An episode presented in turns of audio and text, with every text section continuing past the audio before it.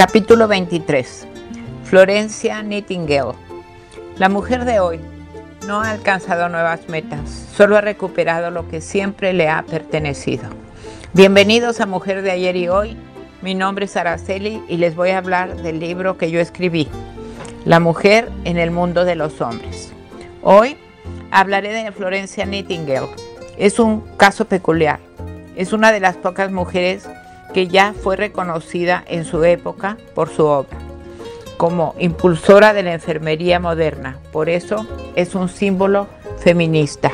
Florencia Nightingale, la dama de la lámpara, enfermera inglesa, nacida en Florencia el 12 de mayo de 1820. De ahí el nombre que le pusieron sus padres. Aunque eran de origen británico, su procedencia era de familias victorianas. Creció en un ambiente donde la educación era muy estricta. Desde pequeña mostró su inclinación humanitaria y cuando joven, siguiendo el ejemplo de su madre, se dedicó a proteger a los desvalidos, particularmente a las obreras. Esta joven, a la que vaticinaban un brillante porvenir social, había hecho un voto de renunciación a la vida mundana, incluyendo al matrimonio, para llevar a cabo la obra que se proponía, Florencia emigró a Alemania porque ese país estaba más adelantado en las artes de la guerra y también en las técnicas hospitalarias. Continuó su preparación en el Instituto de las Hermanas de San Vicente de Paul de París. Realizó prácticas en los hospitales de Londres, Edimburgo, Kaiserwelt en Alemania. En 1853 fue nombrada directora de hospital para damas inválidas de Londres, en el que asistió a los enfermos de la epidemia de cólera que azotó esa ciudad. Al estallar la guerra de Crimea entre Inglaterra y Rusia, el ministro de Guerra inglés solicitó la colaboración de Florencia para la asistencia de los soldados heridos, misión que aceptó con gran entusiasmo.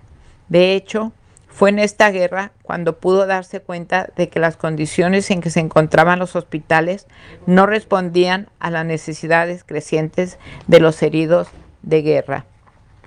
Los hospitales que existían a mediados del siglo XIX no contaban con las mínimas medidas de higiene y mucho menos con el personal capacitado para la atención de heridos y enfermos.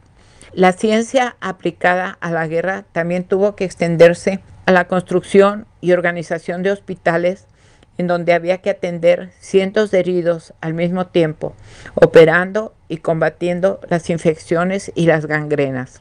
Ante esta situación, urgía contar con personal adecuado y en poco tiempo fueron preparadas 38 enfermeras destinadas a prestar sus servicios en los hospitales cercanos a los frentes de batalla. En la organización de los servicios hospitalarios, Florencia logró montar en dos semanas una cocina para preparar la comida de 800 hombres, una lavandería en donde se desinfectaba la ropa de los pacientes.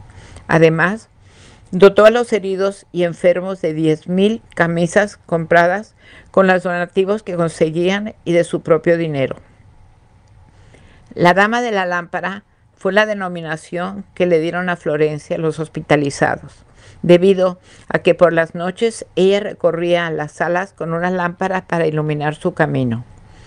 Al terminar la guerra de Crimea y de regreso a Londres, la dama de la lámpara se encontraba muy debilitada y enferma.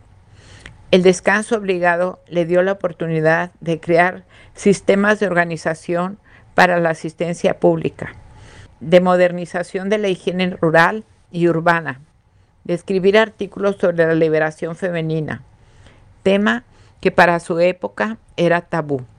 Pero además fundó en Liverpool la Escuela de Enfermeras.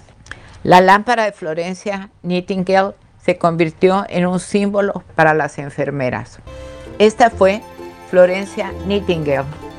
Se enfrentó a su familia y a los cánones de época y acabó convirtiéndose en la primera enfermera profesional.